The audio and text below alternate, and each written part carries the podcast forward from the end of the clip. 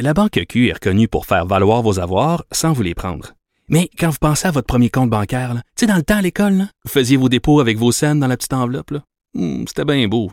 Mais avec le temps, à ce compte-là vous a coûté des milliers de dollars en frais, puis vous ne faites pas une scène d'intérêt. Avec la Banque Q, vous obtenez des intérêts élevés et aucun frais sur vos services bancaires courants. Autrement dit, ça fait pas mal plus de scènes dans votre enveloppe, ça. Banque Q. Faites valoir vos avoirs. Visitez banqueq.ca pour en savoir plus. 346. Cube Radio. Cube Radio. En direct à LCN. Le moment de retrouver Mario Dumont. Euh, Mario, le premier ministre aujourd'hui a été un peu plus clair. là. La semaine de relâche s'en vient. Il y a des nouvelles mesures à venir et il n'écarte même pas la possibilité là, euh, d'avoir des, euh, des, des barrages routiers.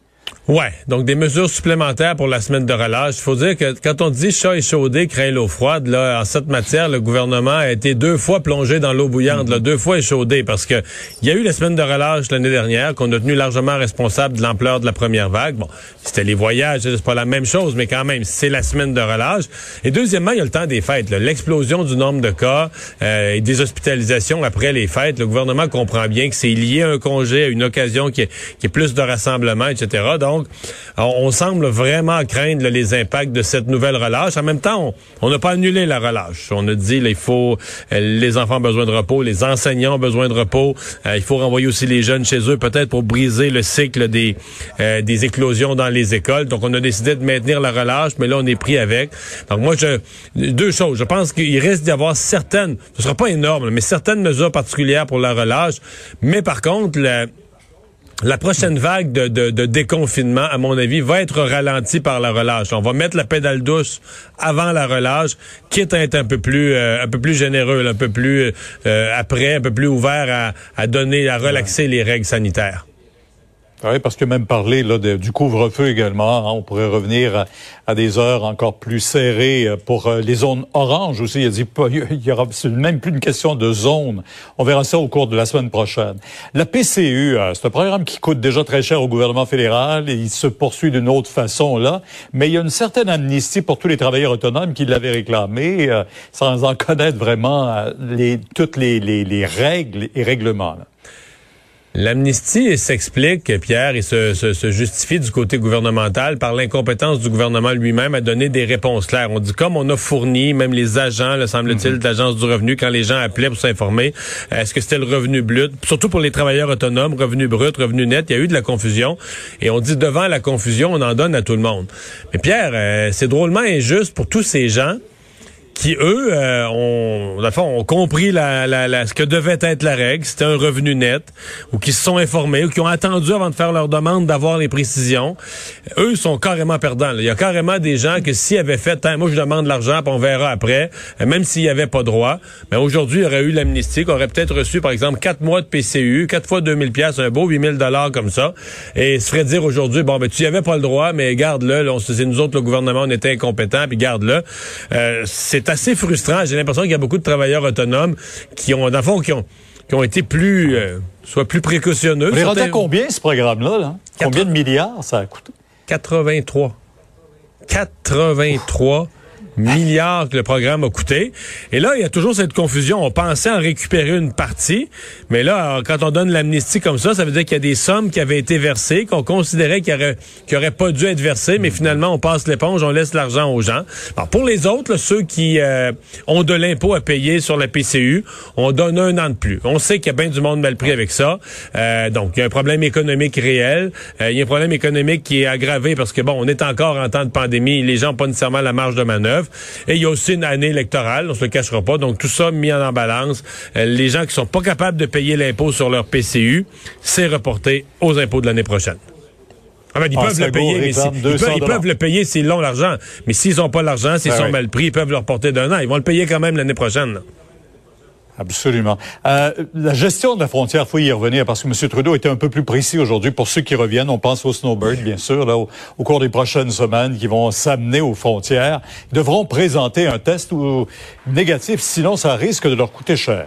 Ouais, là-dessus, il y, a une cohérence. Le fait que par la frontière terrestre, les gens vont devoir répondre à une règle équivalente à ce qu'on demande à l'aéroport, un test négatif. Mais en termes d'efficacité, il reste que c'est peu de gens. Là. Pas peut-être quelques snowbirds qui vont venir par la route, mais il n'y a pas grand monde. Les gens qui reviennent par la route sont des camionneurs, sont des travailleurs essentiels qui, de toute façon, sont soustraits à ces règles-là, ont des exceptions. Donc, c'est très peu de gens.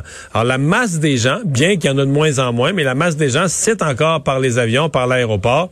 Et on s'attendait peut-être à avoir une date de M. Trudeau aujourd'hui sur l'entrée en vigueur des nouvelles règles. On l'a pas eu. Le processus est en marche. Les hôteliers ont jusqu'à demain soir pour euh, présenter leur offre de service pour les, chambres d'hôtel mises à la disposition du gouvernement.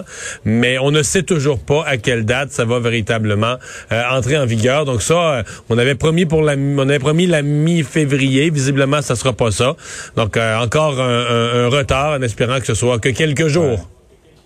Est-ce qu'on a commencé à réclamer le 200 dollars, 2000 dollars, pardon, à tous ceux qui vont rentrer au Canada avant même qu'on ait tout le programme en place? Euh, c'est même pas clair que ça va coûter exactement 2000 dollars. La compréhension nouvelle que j'en ai, moi, c'est que le 2000 dollars, c'est un montant approximatif finalement.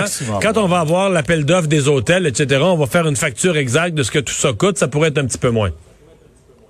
Merci Mario. Demain, 10 h sur LCN, on vous écoute. Et Vincent, on se demandait toujours est-ce que le vaccin fonctionne, qu'est-ce qui va arriver dans les CHSLD.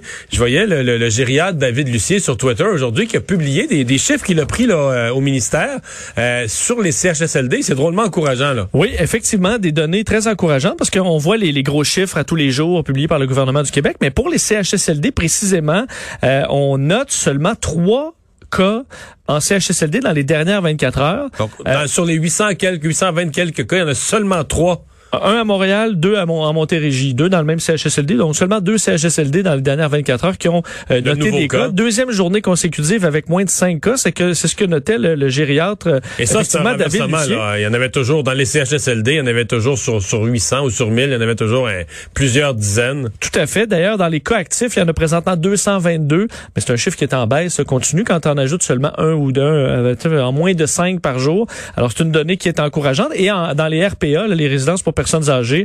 Aussi, on disait à peu près 11 nouveaux cas. Alors, c'est aussi faible. Donc, ça montre que la partie protection là, des plus vulnérables, ça fonctionne quand même euh, très bien. Et as noté les procédures de destitution aussi. Le procès a commencé.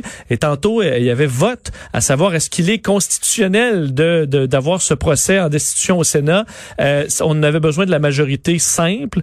donc, on savait que ça allait Parce passer. Que le deux tiers, c'est seulement pour le jugement final sur Donald Trump. Exact. Mais le Sénat, donc, déclare constitutionnel ce procès avec 56 contre 44. Donc, il y a un républicain de plus. Un républicain de plus qu'au vote précédent.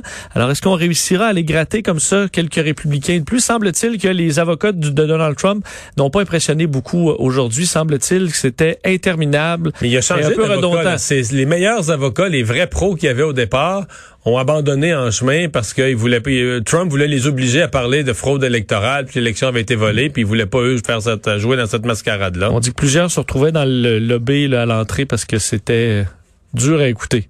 Bon, à suivre. On euh, vous remercie d'avoir euh, été là. On se donne rendez-vous demain pour une nouvelle émission, demain 15h30. Sophie Durocher s'en vient au micro dans un instant. Restez là.